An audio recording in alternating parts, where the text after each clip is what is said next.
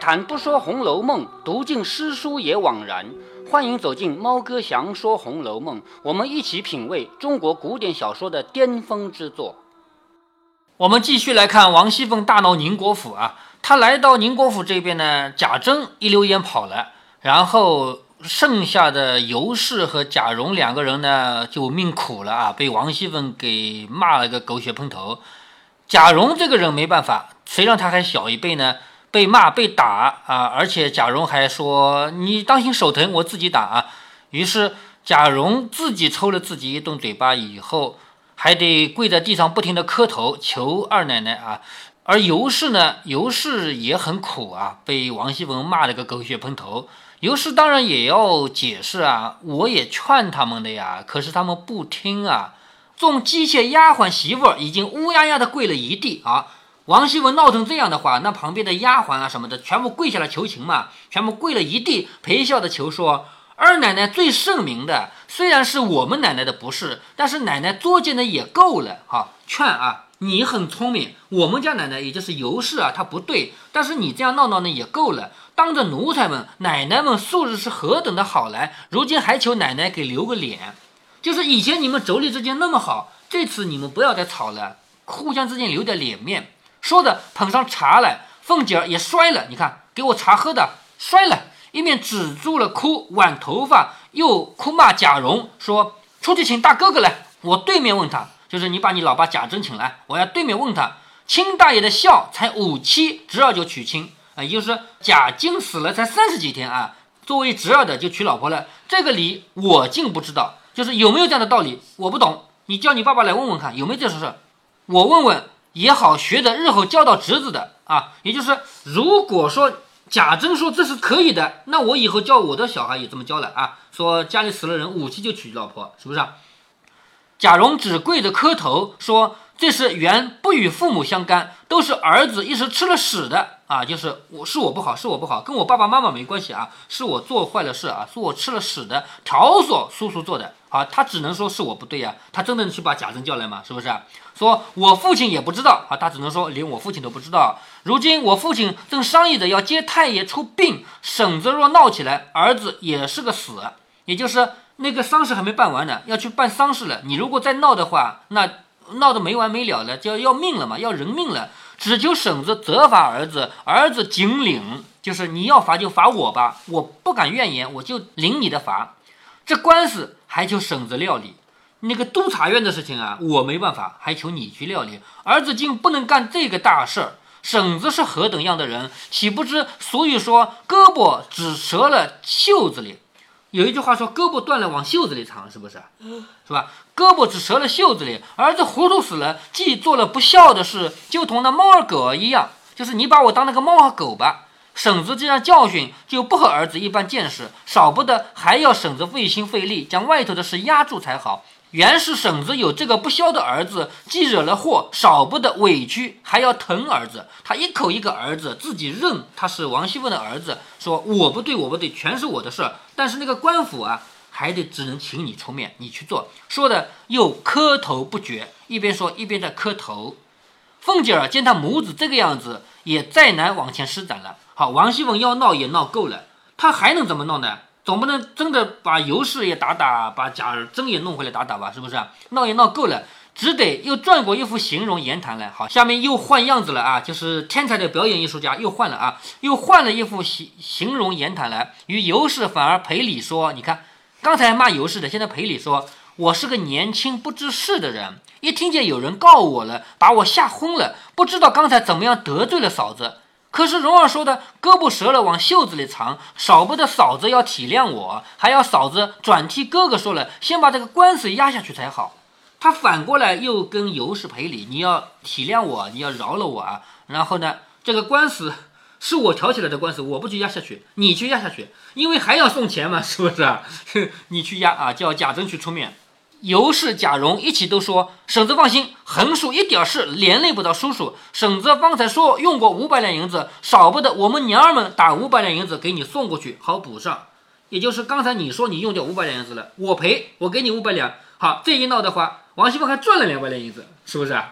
不然岂有反叫婶子又添上亏空之名，越发我们该死了。还有一件事情啊，老太太太太们跟前，婶子还要周全方便，别提这个才好。也就是你到了贾母啊、王夫人、邢夫人那里，不要提这个事情，就当没这个事发生。凤姐又冷笑着说：“你们饶压着我的头干了事，这会子反哄着我替你们周全。”王熙凤是得理不饶人的，想让我去到老太太和太太面前，不要说这种话，不要说这个事儿。你们当初干这个事情的时候就欺负我，现在还要我帮你们哄着老太太和太太，是吧？我虽然是个呆子嘛，也呆不到这个样子嘛。嫂子的兄弟是我的丈夫，所谓的嫂子的兄弟啊，就是贾琏啊。你的兄弟那个贾琏就是我的丈夫。嫂子既然怕他绝后，我岂不更比嫂子怕绝后啊？这个话说的很冠冕堂皇吧？你怕贾琏没儿子，我也怕贾琏没儿子的呀，是不是？嫂子的令妹就是我的妹子嘛，就是你那个尤二姐啊，就是我的妹子嘛。我一听见这个话，连夜喜欢的连觉也睡不成，赶着传人收拾屋子，就要接进来住。倒是奴才小人们的见识，他们倒说奶奶太好心了。若是我们的主意，我先回了老太太太太看是怎么样，再收拾屋子再去接也不迟啊。也就是那些人还笑我呢，说我赶紧收拾屋子去把尤二姐接进来，应该先给老太太和太太说嘛。我听了这个话，叫我要打要骂的，才不言语。谁知偏不称我的意，偏打我的嘴。半空里又跑出一个张华来告了一状，我听见了，吓得两夜没合眼睛啊，又不敢声张，只好求人去打听这个张华是什么样的人。这样大胆，打听了两天，谁知道是个无赖的花子啊，无赖的叫花子嘛，是不是？我年轻不知事，反笑着说他告什么？倒是小子们说，原来是二奶奶许了他，就是原来那个新二奶奶呀，尤二姐啊，原来是他的老婆。他如今正是急了，冻死饿死也是个死，现在就有这个理被他抓着。就算死了，死的倒比冻死饿死还好一些呢。就是张华之所以要告，反正没钱了嘛，与其冻死饿死，不如去告一状嘛，是不是？怎么怨着他告呢？这个事是爷做的太急了。就是不能怪他告状，这个事是我们做错了嘛？国孝是一层罪，家孝是一层罪，背着父母私娶又是一层罪，停妻再娶又是一层罪，四个罪是不是？俗话说，拼着一身剐，敢把皇帝拉下马。这个俗语你听说过没有？拼着一身剐，敢把皇帝拉下马。所谓的剐是什么意思？什么意思？剐就是一种刑罚，这种刑罚是一定要在人身上。慢慢的一刀一刀割，割满九，应该是九百九十九刀，一千刀，一千一千刀吗？哎，一千刀，割满一千刀才允许他死，这叫剐，是吧？凌迟是不是必须正好一千刀死？哎，对，就是最后一刀嘛，反正要人死还不容易嘛，是不是？但是前面不允许割死，如果第一刀就把人割死了，那就是这个割的人不好，是不是啊？所以这叫剐。你如果说要把皇帝给拉下马的话，那你必须做好这个准备。说拼着一身剐，敢把皇帝拉下马，他是穷疯了的人嘛？什么事做不出来？说的是张华啊。说张华他去告状，他为什么敢告我们呢？他穷疯了嘛？他反正一无所有了嘛？况且他又拿着这些礼，他是有礼的呀。你们家有国孝家孝期间娶亲，而且还强逼着别人退婚，不告等着请不成？嫂子说：“我便是个韩信、张良。”听了这个话，也把智谋吓回去了。韩信啊，张良啊，是最有本事的人嘛。就算我是韩信、张良，听到这个话，我也没办法了嘛。你兄弟又不在家，就是贾玲又不在家，又没个商议的，少不得拿钱去垫补啊。谁知道越使钱，越被人拿住了刀把，越发来讹。就是我花钱花的越多，别人越来要我的钱。我是耗子的尾巴上长疮，有多少脓血？就是老鼠尾巴上长一个疮，你能流多少脓出来嘛？是不是？所以又急又气，少不得来找嫂子。尤氏、贾蓉不等说完，都说不必操心，自然要料理的。好，放心放心啊，你受的委屈没没关系，我们替你料理啊。贾蓉说：“那张华不过是穷极了嘛，故舍了命才告的。咱们如今想个法儿，给他一些银子，叫他应了枉告不实之罪，就是再给他些钱，让他同意说以前我告的不对啊。”既然他同意告的不对，他撤了官司嘛就好了嘛。说咱们替他打点完了官司，他出来时再给他些银子不就完了吗？凤姐笑着说：“好孩子，怨不得你故一不顾二的做出这些事儿来。原来你已经糊涂。若你说的这话，他暂且依了，且打出来的官司又得了银子，眼前自然了事。这些人既是无赖之徒，银子到手一旦光了，他又要来讹诈呀。就是他告一状，你就给他一次钱，那好啊，下次再来告啊，是不是啊？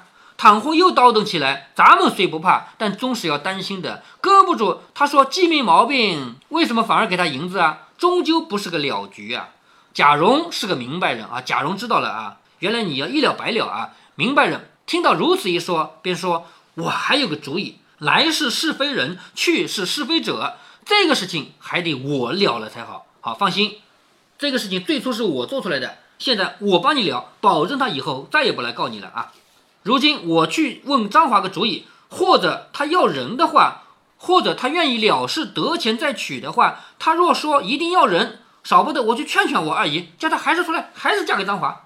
很简单吧？如果他以后。还要来告，我就问他，你究竟是要钱还是要人？你要人的话，行，把尤二姐嫁给他，是不是啊？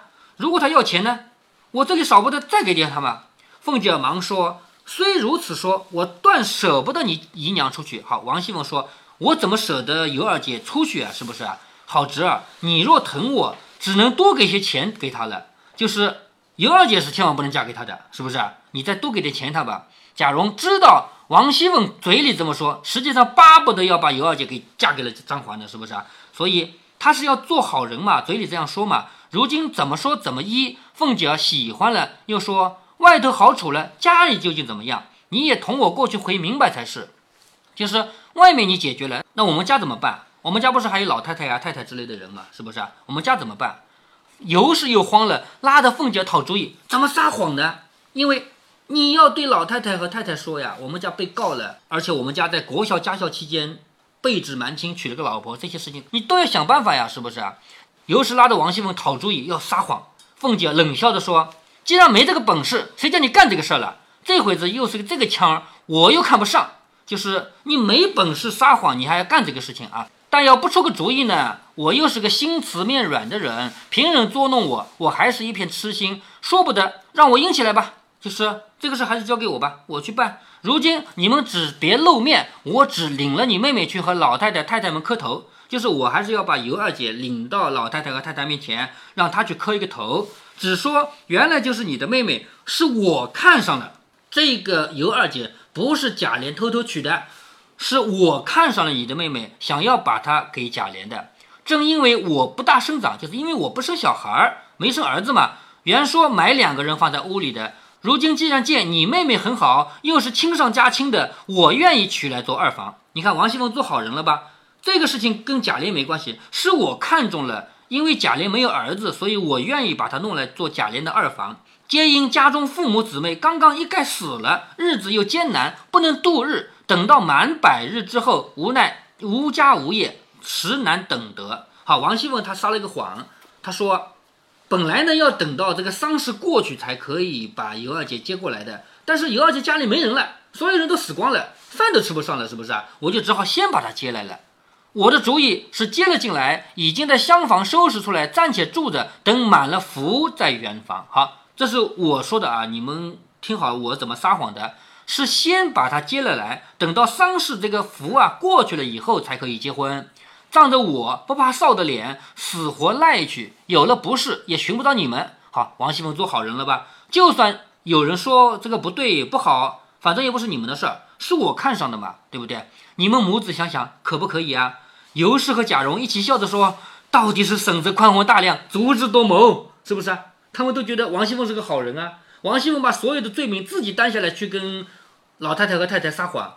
到底是婶子宽宏大量，足智多谋。等事情妥了，少不得我们娘儿们要过去拜谢。尤氏忙命丫鬟们服侍凤姐梳妆洗脸。好，因为刚才哭过闹过嘛，要重新梳妆洗脸，又摆酒饭，亲自递酒捡菜。好，尤氏和贾蓉两个人来服侍她吃饭了啊。凤姐儿也不多做，致意就走了。进园中把这个话告诉了尤二姐，又说：“我怎么操心打听，又怎么设法子，须得如此如此，才能救下众人无罪。”好，这个毕竟是在国孝家孝期间结的婚嘛，是有罪的，是我怎么怎么样打点的，才让所有人都没有罪。也就是他要跟尤二姐通气，你现在不能承认已经嫁给贾琏了，是我看上了你，先把你接过来的。为什么现在接过来呢？因为你家里人死光了。这个话我们要统一起来啊，少不得我还要去拆开这个鱼头，大家才好。怎么拆开鱼头呢？就是说这个这么难办的事让我去办。好，不知端详，且听下回分解。好，这一回我们看出来了吧？叫苦油娘转入大观园，酸凤姐大闹宁国府。回目里讲到的苦油娘转入大观园呢，还不够苦啊，也就是尤二姐被骗到了大观园里面。虽然说我们看到她也比较悲惨啊，到了大观园里面连吃的都不能保证。使唤的那个丫头呢，名字叫个善姐儿，但是呢一点都不善良。但是跟后面比起来啊，后面更苦，因为尤二姐的命啊，也就这么一小段时间啊，就走到头了。王熙凤去大闹宁国府，她所要的结果是什么呢？本来她要的结果呢，是借着张华这个人把尤二姐除掉。张华和尤二姐是有婚约的吗？那么如果之前的婚约有效，尤二姐就可以直接去。跟着张华走掉，嫁给张华嘛，从此以后就不再是他的眼中钉、肉中刺了。但是这条路实际上走不通，我们已经说过了。那么王熙凤大闹宁国府的另外一个目的呢，就是给尤氏和贾蓉一个下马威，让他们知道知道我的厉害。从此以后，你们不要帮着贾琏，特别是贾蓉这个家伙啊，你以后你听我的，不要听贾琏的。还有一个很重要的目的啊，他赚了二百两银子，他明明花了三百两，但是去要了五百两来嘛。接下来王熙凤呢，就又表面上做了一次好人，怎么样才能够对贾母和王夫人这些上一代人有交代？毕竟这件事情是违法的，就是在国孝家孝期间背指瞒亲娶了个妻子啊，娶了个小妾，这种事情是违法的。怎么样才能够在家里面有交代？这种事情还得靠王熙凤。所以王熙凤在尤氏和在贾蓉面前做了一回好人。下面呢，王熙凤就要隆重的把尤二姐给介绍给贾母了。她把尤二姐介绍给贾母的目的是什么呢？目的是让尤二姐不再偷偷摸摸藏在大观园里面，而是能够搬到自己的院子那个给她。装修好的厢房里面，只有到那里去，他才可以真正的控制住这个人，而且呢，接下来他的小九九也才能够一步一步实施。接下来呢，他就要用借刀杀人的方法啊，他自己当然装好人做好人了，他要用借刀杀人的方法去一步一步害死尤二姐。所以下面一回才是苦尤娘真正苦的啊。她被王熙凤一步一步害得走向了生命的末路，而且呢，他到死都不知道自己是因为王熙凤迫害而死的。下一回叫做弄小巧，用借剑杀人。作者在这里说弄小巧，就是说王熙凤这是一个小的伎俩。作者在这里有很明确的批判，告诉我们所有读者，王熙凤玩的是小伎俩，弄小巧，用的是借刀杀人。后面绝大限吞生津自噬，也就是尤二姐自杀了。王熙凤大闹宁国府，我们已经看完了。我们想到了什么呢？平常我们要是看到一个哭哭啼啼的人，或者自己碰到问题非常伤心的时候，那一定是脑子里一片浆糊吧。但是王熙凤表面又哭又闹，涕泪横流，实际上内心非常冷静。她既整了尤氏和贾蓉，又装了一回好人，同时还能赚两百两银子。这种人现实生活中有没有呢？当然有。他们在哪儿呢？在做什么样的工作呢？或者说，这种人适合做什么工作呢？这种人有的在做律师，有的在做经济学家，还有的更牛一些的，就是国家层面的决策者。注意，猫哥说的国家层面决策者，并不是指国家主席啊、总理啊、省长啊、市长啊这些人。这些人其实就是一些符号，或者说吉祥物。实际上，他们身后的幕僚才是真正掌握国家命脉的人。这种人在《红楼梦》里叫沾光、善聘人、不顾羞。现代社会这样的人也有，只不过改了个名字叫秘书。好多幕僚一起工作的地方就叫做秘书处。猫哥没有贬低他们的意思啊，他们有水平的，非常有水平。比如说中美贸易大战，你提高我的关税，我也提高你的关税，这些高端的博弈不是国家主席或者总理或者常委能够搞定的，背后有这些秘书的功劳。